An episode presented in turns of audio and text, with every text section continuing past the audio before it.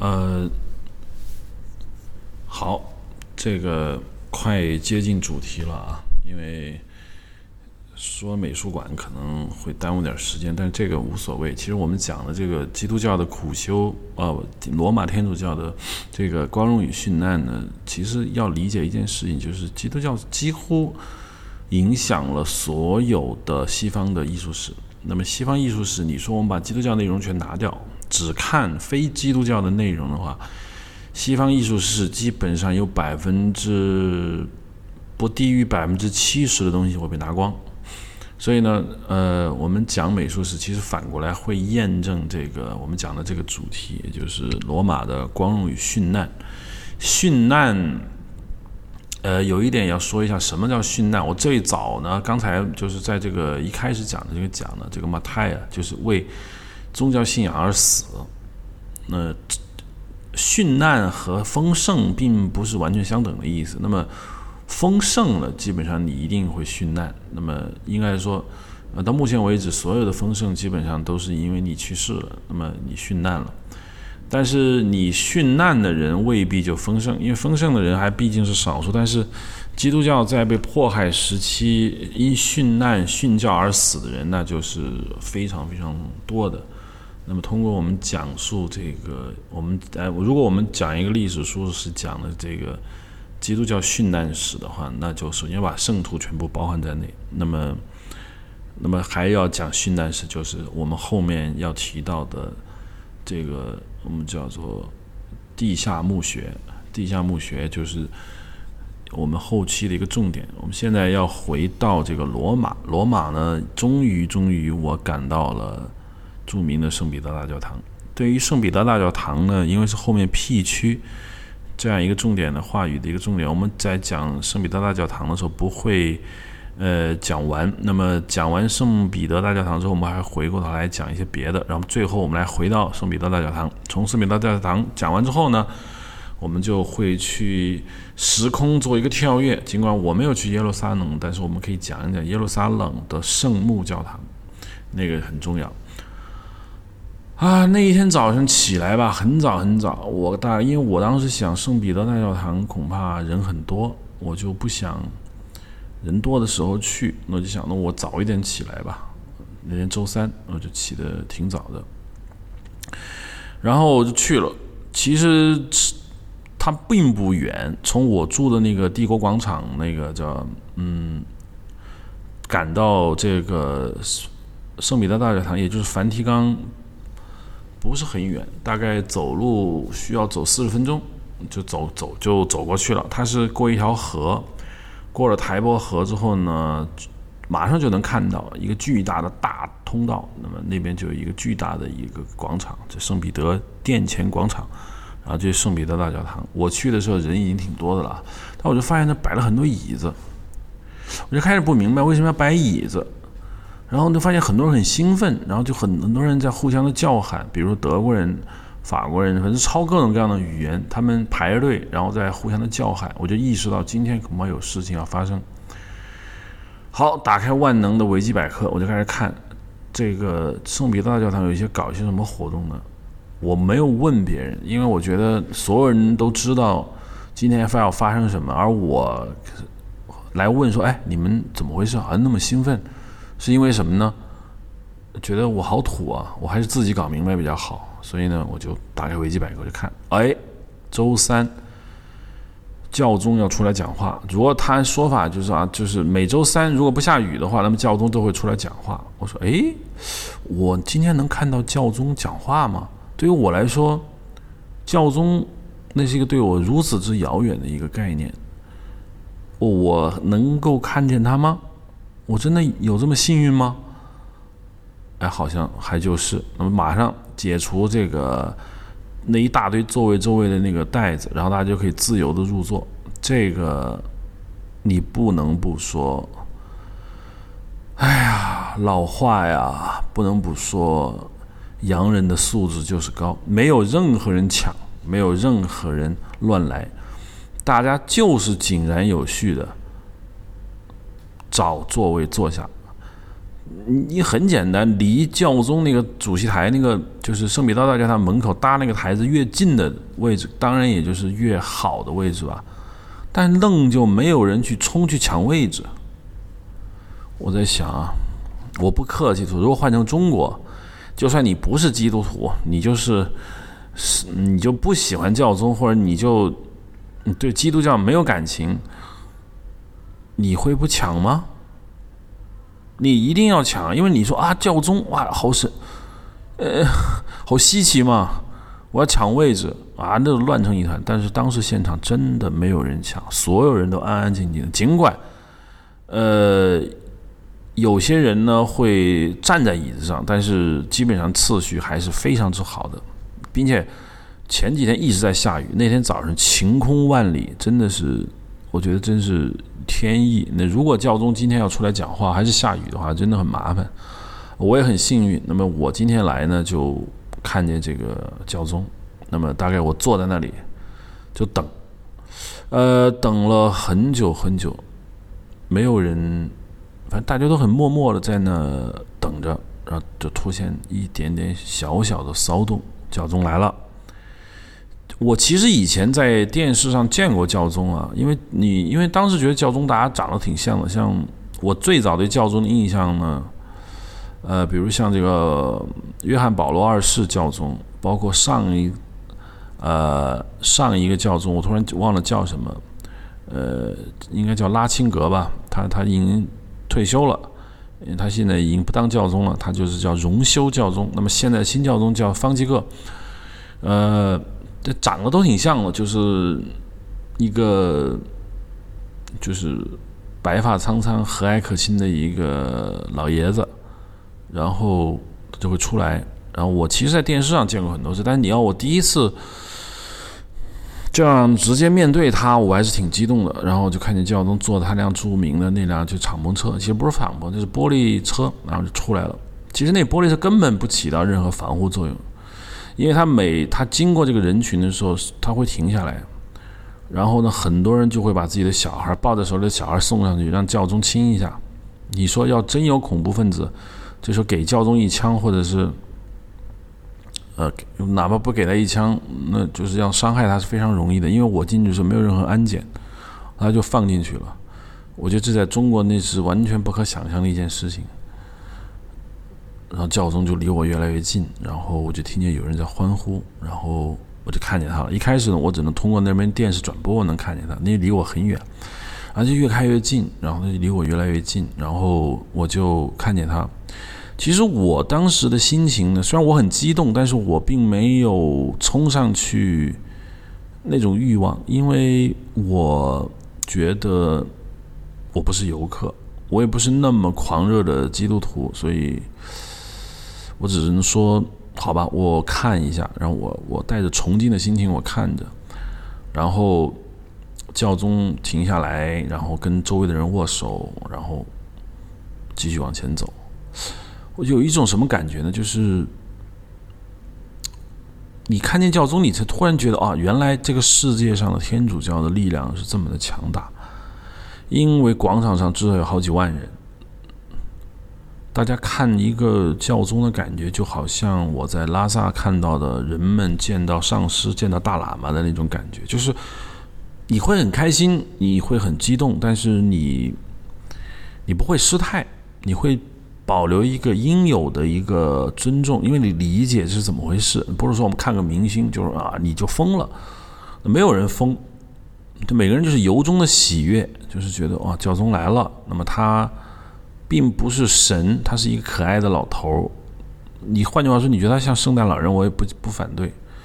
总之，他就是那么一个感觉。然后教宗绕着广场一圈，基本上是两圈，然后跟人们见完面之后，他就会走到他这个主席台吧，那边有一个台子，然后上面搭了一个凉棚，他就会坐在那里。发表这样的一个感想吧，呃，应该这么说，嗯，哎，能不能听一下这个教宗在说什么呢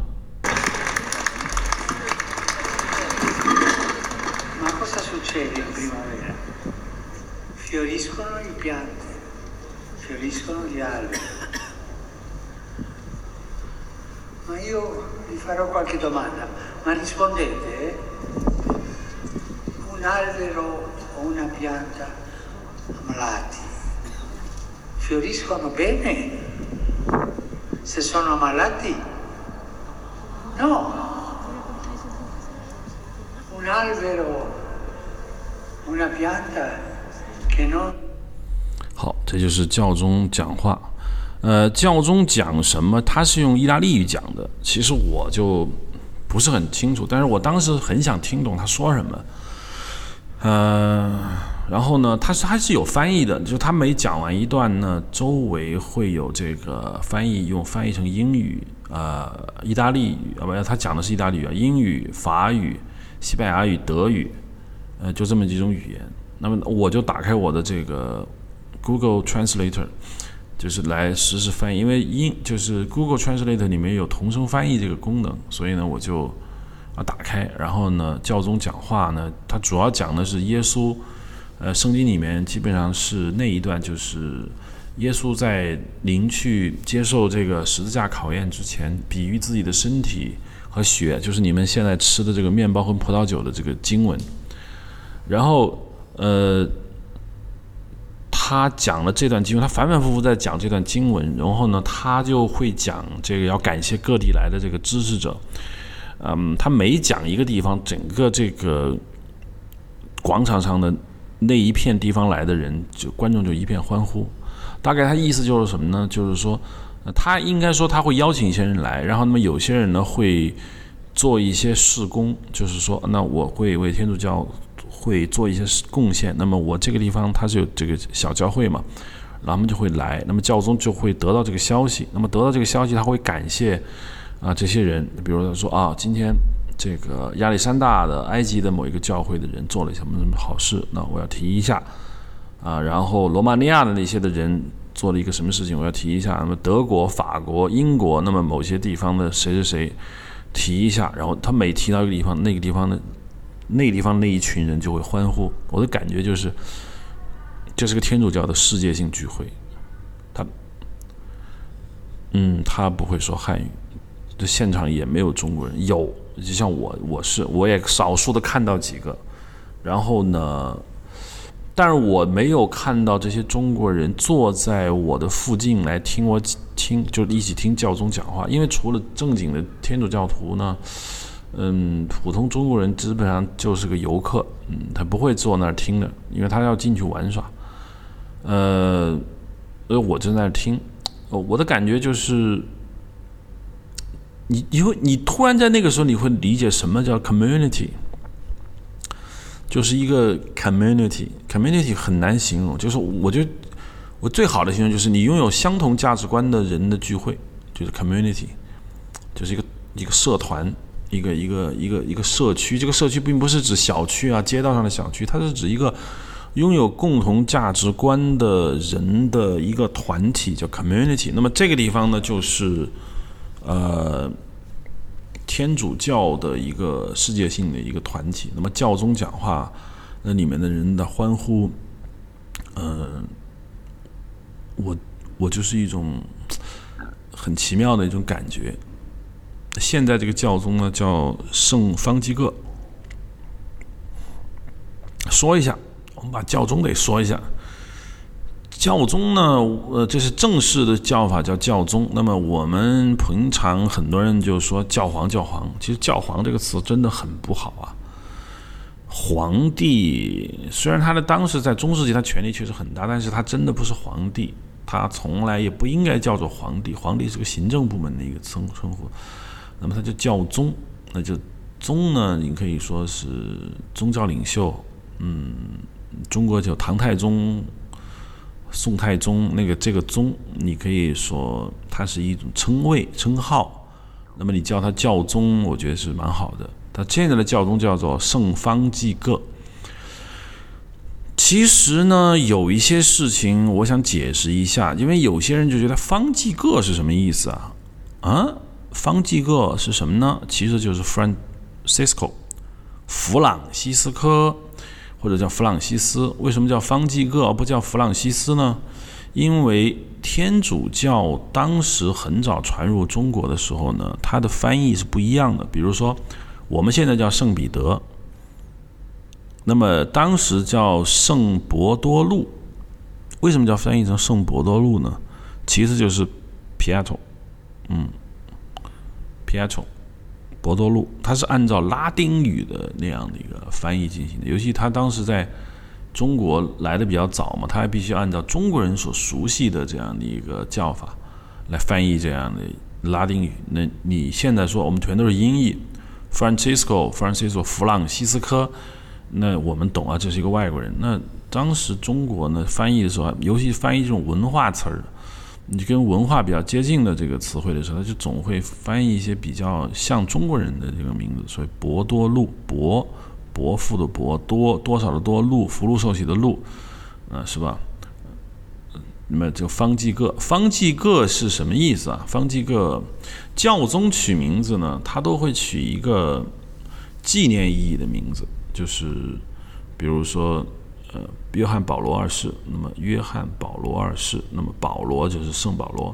这个圣方济各呢，他是为了纪念历史上基督教历史上一个非常著名的圣徒，叫做呃，就叫方济各，呃，圣方济各吧。呃，准确的说，他应该叫做叫什么呢？叫做亚西西的方济各。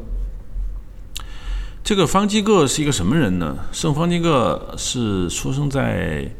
一个，他就出生在这个叫亚西西，他是嗯著名的一个修士，应该说修道院这个事儿呢，有可能就是圣方济各所发明的。他以前啊，他以前是一个王子啊，不不不，他一个公子。他很很早年的时候，他的家长呢就特别的是一个就是一个基督徒，所以他小时候呢。他是他的名字呢，就叫做约翰，的他的教名啊，教名。他的父亲呢，嗯，因为这个经商，所以家里就非常的富裕，所以呢，他呢就把自己的，不知道为什么他就把自己的名字给改了，他不叫这个约翰了，他就叫那个方济啊，政府就是方济各，叫 Francisco。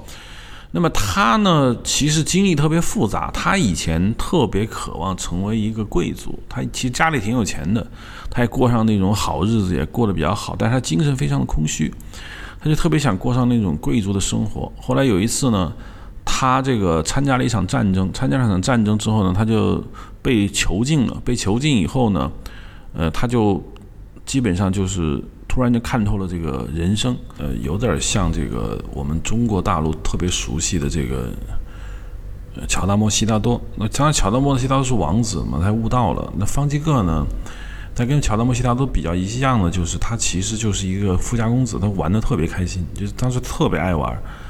呃，他是活在这个大概十三世纪吧。这个一二几年，十三世纪，然后当时他的父亲因为经商很富裕，那么他就想到处博功名，但其实他后来过了一段那个苦日子，苦日子之后呢，他有一天他就听到一个声音，他应该是在这个一个教堂旁边，他就说：“哎，你神主一个主的声音说，你要不要去帮助穷人？”呃，他就说：“好，那我我来帮助。”因为他有点大彻大悟了，因为他在这个。战争中被俘嘛，他过上了苦日子。你知道，就人他要是不富贵过呢，你让他过苦日子，他是比较难的，因为他毕竟没过过。一旦以后面有诱惑，很难。当然，我不是说所有人都这样，但是如果过上苦日子再去过穷日子，人他是会比较坚坚定。所以像方济各呢就开始过苦日子。当时在他活的那个时代呢，基督呃这个天主教其实有点像。呃，宗喀巴诞生之前的拉上传佛教，就是戒律松弛，然后整个教皇呃教宗统治下的这个教士过着挺奢侈的生活，这是必然的。就是说，以你享有权利了嘛，那你自然你会觉得，那我为什么要过那么苦呢？我以前在整个基督教在传播的早期，我非常的苦，是因为第一我受压迫。我我得我有掉脑袋的危险。那么第二呢，我要表率，因为我要去传教。如果我过得很富裕，我不管别人，那就没有人相信你的这个宗教。那么早期基督教在传播的历史过程中，它确实做到以身作则。但是你要知道，在后面，嗯，基督教变成国教的以后呢，就查士丁尼变成国教以后呢，他的获得这个统治位置，所以他的戒律啊、修持啊，包括自我约束力都会下降。那么这个时候就一定会有宗教改革，呃，这是肯定的。嗯，就是历史往往就证明这一点。那么圣方济各正好在这个时候呢就冒出来了，他们就说不行，我们要苦修。呃，教会下面的各种小教会是很多的，就是这个要说一下啊。教会呢，我说天主教是一个大的教会是吧？我不能这么说，因为天主教这个大的教会呢，嗯，它太大了，以至于你感觉不到它的形式感的存在。实际上，在天主教会底下有非常多的我们所谓的叫做修会。呃，大家平时比较听到的比较多的这个修会呢，比如说。本笃会啊，什么这啊对，多明我呀，多米尼克斯，然后还有什么耶稣会，像利玛窦他们都属于耶稣会的，嗯，挺多的。还有什么是奥古斯丁修会啊，这都是在天主教经教皇批准的一些修会，就是有一些不同。我们我这些修会都有一个同样的一个问题，就是说他们都是建立在嗯对自己。不一样见解的情况下，说我们不喜欢普通的这样的一个教会的一个一个办法，尤其是修道院的腐化很严重。那么很多一些看不惯这样的人，就会建立一个新的一个教会，就像后面的马丁路德啊，包括嗯这个达尔文教派啊，都是一样的。就是这个圣方济各所建立的教修会不是。天主教上面的第一个修会，第一个修会是那个叫本笃，本笃就是那个 Benedicts，就是那个卷福那个一个名字 Benedicts k u b e n b a r c h 嗯，叫，他是我们翻译为本笃，就就是本尼迪克，他是最早的。那圣方济各在十三世纪建立的这个教会，其实是第一个苦修教会，因为之前呢，像本笃会他们也建立过这种。呃，修会他们，但是他他们也，他并不苦，他们只能说他们很严格，比如说他们不许这个，呃，攒攒钱啊，要节俭啊，要热爱劳动啊，但是，嗯，并没有苦修。像圣方济各呢，他自己强调的这种教会是获得了神奇，就说因为是神告诉我说，啊，我要去帮助穷人，我要把我所有的财富把它捐出来，所以他们就像那个。咱们基本上就是说，OK，我要宣传苦行，苦行就是我不能够，我不能赚钱，我不能攒钱，然后呢，我要穿着很粗布的一个衣服叫苦衣，然后呢，手里拿一个那个就是化缘，就是那佛教的概念就是化缘了，拿一个那个托钵，托着一个钵去传教，所以这个圣方济各会就叫做托钵会，就是这么来的，因为他太苦了，所以呢。他成为圣人，你要这个一个人苦修啊，他所获得的这个尊重是非常之大的。如果你不苦修，你信仰特别坚定，那是你内在的，你别人外面看不出来。但你苦修，你就是疯狂的折磨自己，这个外在的形式感很明显之后，那么你的影响力就很大。那么很多人就会就会崇拜你，那么就会。跟着你来修道，所以圣方济各当时的生活非常非常非常的艰苦，所以他的影响力非常大，可以说是整个天主教历史上第一个苦修的修会。之前有修会，什么隐修会啊、修道院啊，但是那不苦。圣方济各呢是第一个就是很苦的建立一个修会组织的这么一个人。当然了，他当时活着的时候呢，呃，因为他太苦了嘛，其实不是所有人都能够像他那样苦，所以呢就。影响力没有后来那么大。他死了以后呢，圣方济各的这个教会，呃，他因为受到了这个伊诺森三世的册封，所以他开始变得有钱。那么有钱以后呢，基本上教会就变大了。那么贵族也加加入了，嗯，各种人也加入了，俗家弟子也加入了。所以方济各会是世界上到目前为止啊。人数最多的修会，全世界各地到现在为止，方济各会依然是最多的。嗯，你像其他像本笃会呢就少。你你像那个特别有名的耶稣会，耶稣会以前非常的兴盛，像利玛窦他们来的，这样一个中国的这个嗯明末吧，明末的时候，利玛窦都是耶稣会，包括甚至包括我们说的，呃，比较比较熟悉的利玛窦啊，还有那个郎世林啊，这都是啊耶稣会的人。那么耶稣会呢，实际上是在天主教进行改革之后的一个教会，因为新教出现以后呢。呃，天主教有觉得我们自己是不是需要改一点了？因为天主教说我们自己可以读圣经，我们不需要这个教宗来领导我们，我们可以通过不用通过代理人来进行改革。那么，这个对于天主教打击是很大的，因为新教一旦诞生，它的影响力非常之广泛。那么，整个天主教呢也在进行一个自我改革，在这种自我改革中就催生了耶稣会。耶稣会呢就开始有点像么，有点像这个早期。呃，基督教传播的时候那种感觉了，就第一就是传教任务非常之大。那么你像利玛窦他们当时来中国来澳门，那九死一生的耶稣会当时就实际上传教非常之卖力。嗯，因为你必须要改变嘛，因为你你只有像当初你很艰苦的那个时候去传教，那你才能够把教会建立好。如果您站在这儿作威作福呢，当然就是不行的。所以这个就是圣方济各。那么我回到刚才就是说。教皇啊，教宗，他之所以起这个我叫圣方济各，那其实就是就是为了纪念这个十三世纪的这个方济各。那因为后面还有一个方济各呀，那个不跟这个十三世纪不太一样。但是这些呃纷纷建立起来这些修会呢，其实差不多都是对这个天主教传统的一个传教啊、修行的方式的一个反思。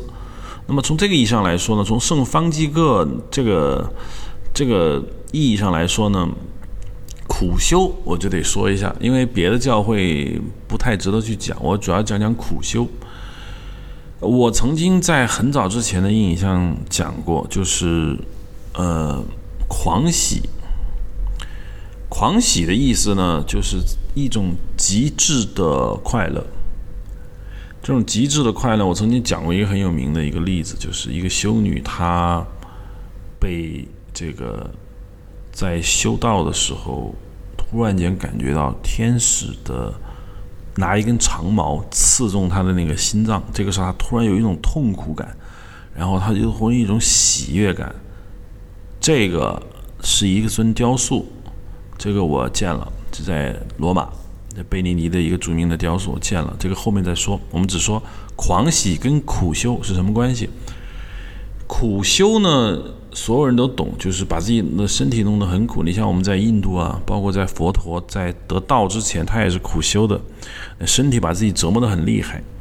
那么圣方济各其实这一点上就能够说明问题。他之所以能听到神对他的启示，说你以后应该把财富捐出来。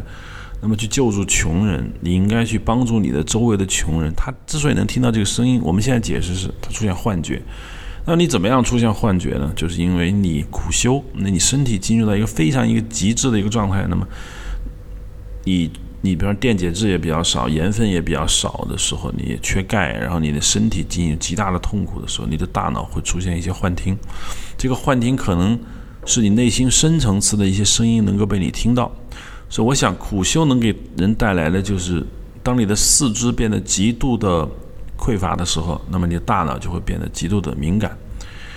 那么无独有偶呢？那么不是说这个世界上只有这个圣方济各是苦修，因为之前也有很多苦修的那个人，比如你，其实你想想，基督就是一个耶稣基督就是个苦修者，他曾经在沙漠上面一个人忏悔，然后看见那个沙漠中的荆棘突然着火。而他就一个人在沙漠上待了几十天，这也是一种苦修。但是之前的苦修的人呢，他没有建立修会，他实际上是自我修行，他个人的影响很大，但是他没有建立组织。那么，应该说最有名、最有名的苦修者啊，这个就是圣安东尼。这个圣安东尼，我在罗马看各种壁画，也就是美术馆里面，圣安东尼的壁画也非常多。圣安东尼，嗯，跟这个圣方济各都有一个共同点，就是他们身上出现了五伤。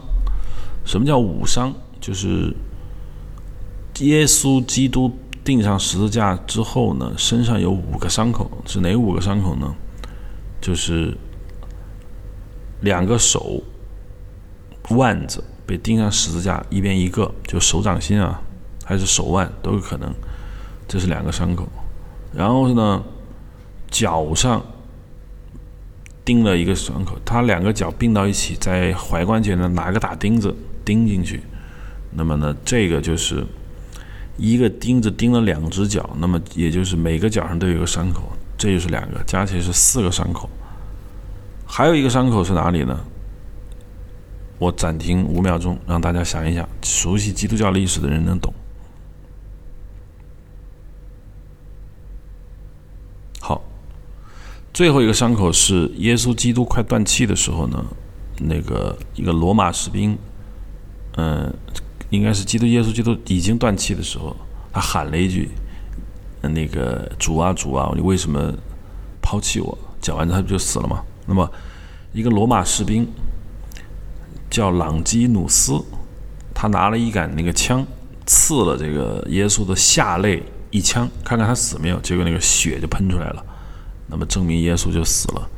这把枪就叫朗基努斯之枪，这个士兵就叫朗基努斯。据说这个士兵后面也成了基督徒，至于他是不是圣徒，我不是很清楚，应该是。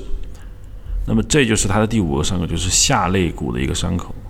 圣安东尼跟圣方济各都因为苦修来了，身上出现了五伤，就是在他们身上的同样位置也出现了耶稣基督的这个伤伤口。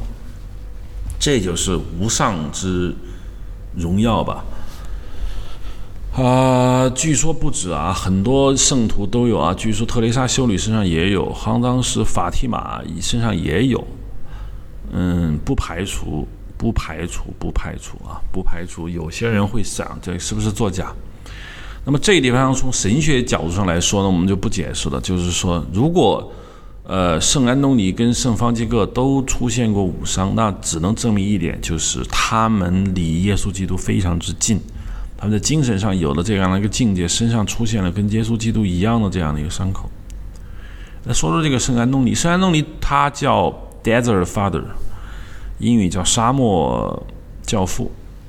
那真的是沙漠教父。他是圣安东尼活的比这个圣方济各要早得多。圣方济各是十三世纪的，圣安东尼是公元三世纪，也就是早十个世纪，一千年。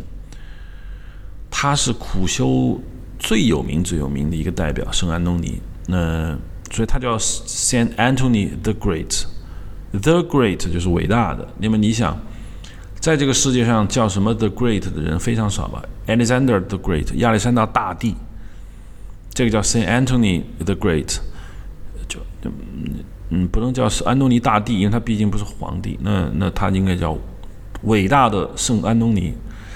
他是罗马帝国时期一个生活在埃及的一个基督徒，他怎么回事呢？因为他是属于叫沙漠教父，前面的我不多说了，他就是一个，他就是一个从小就基督徒，因为他生活在埃及亚历山大那个地方，那么他父母基本上都是很虔诚的基督徒，所以他就受家庭的影响，他也成为一个非常虔诚的基督徒。之后，等他长大以后，他就说：“OK，我不要财产。”他把所有的钱给了他妹妹，然后再把钱给了这个，嗯，所有的穷人，他就把自己关了起来。在早期啊，在他活着的那个时代呢，耶稣就基督教还教还没有变成这个国教，基本还处于宗教迫害。但是我先提醒大家说明一下，宗教迫害不是一模一样，总体上它是迫害的，但是有的时期呢就比较紧。有的时期就来这场大屠杀，但有的时期呢就比较松，就我不立你为国教呢，我也不阻止你传教，总之你别太过分，反正就这么一个状态。而公元三世纪那个时代呢，基本上就是这么一个时代，就是基督徒呃在埃及那边是比较自由，因为毕竟离罗马比较远。呃，说一个词叫科普特。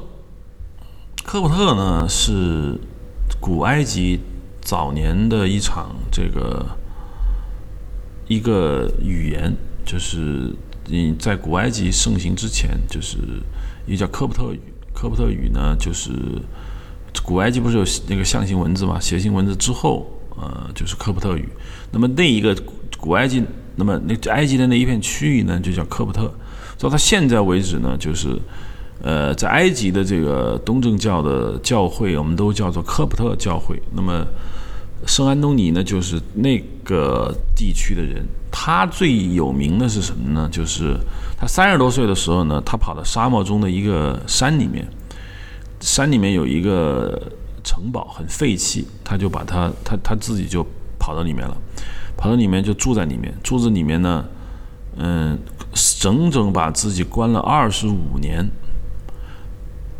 关在里面之久，每天就是苦思冥想，每天就是跟自己的。他说他只有他只有两件事他关心，第一个就是，嗯，跟自己的内心的情欲作战；第二件事情就是跟内心的魔鬼作战。他二十五年的时间就在那个沙漠中间那个城堡里住着，然后跟自己的这个。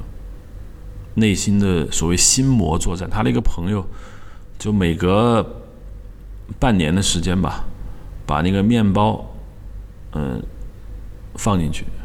那城那个城堡里面有水，所以圣安东尼不需要担心水的问题。那么他的朋友就是把面给面包给过去，其实也挺难的。一个朋友送一个人二十五年的面包，你不是说这不是钱的问题，就是你二十五年要坚持他不死，你你。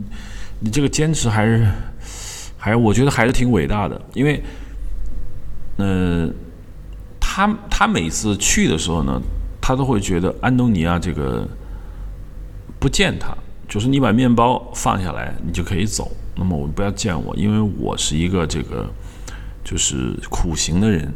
那么你就把面包放下就行了。那么他朋友到第二十五年的时候呢，就实在受不了了，说我这人活着死了。面包是少了，但是我能怎么能证明是你吃掉的呢？就就那天就是不行了，就破门而入，就看见了圣安东尼。他三十岁进到那个城堡，二十五年后他的朋友打开门，他多大岁数？五十五岁。在公元三世纪，五十五岁非常的了不起啊！因为在十三世纪的时候，圣方济各死的时候四十五岁，你我们在当时那已经叫做。高寿就是你死的非常的祥和，因为你活了四十五年了，可以了。那公元三世纪，这个人二十五年五十五岁，在当时认为五十五岁基本上就是一个就是垂垂老者。可是当他的朋友闯进去的时候呢，圣安东尼跟二十五年前没什么区别，脸色红润、健康、平静。这一下就不得了了，这下整个这个那一代的人就轰动了，就有无数无数个人那个跑过来说：“好，我要跟着圣安东尼一起修行。”于是那城堡里就住满了各种人。嗯，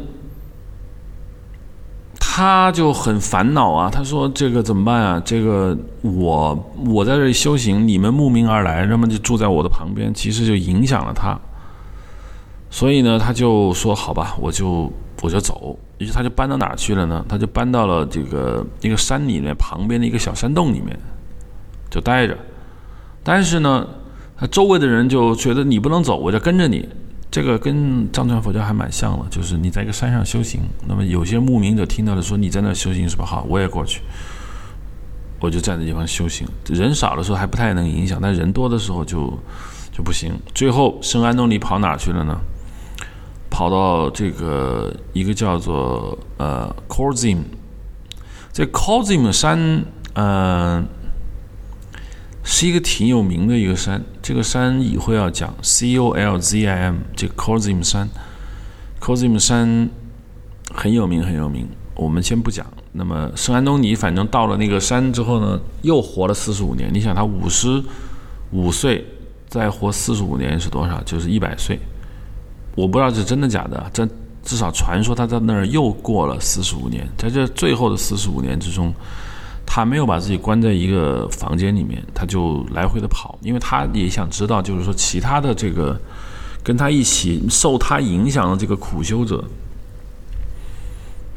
到底怎么样，所以呢，他也有时候就会来回的走啊去啊，他会关心别人。后来他去了，呃。在他活着的中期的时候呢，那个又来了一起这个就是屠杀基督徒的活动，啊这个圣安东尼就不行了，他说我不要再隐居了，我他就去亚历山大城，当时亚历山大城是罗马统治嘛，就说你们啥有基督徒是吧？我要跟你们一起殉道，然后就就说我愿意跟你们一起去死，那么。那么当时亚历山大的这个统治者就说：“哎呀，这个人我太感感动了，说你你走吧，我我不动你，因为你你你确实名气太大，我不我我不杀你，然后你走。但是他不走，所以呢，这个反正他就以死相逼，他跟圣雄甘地是挺像的，就是说好，你让我走是吧？那你把所有基督徒放了，你不放他们，我就跟他们一起死，我不反抗你，你不是要杀基督徒吗？那我跟他们一起死总行吧？”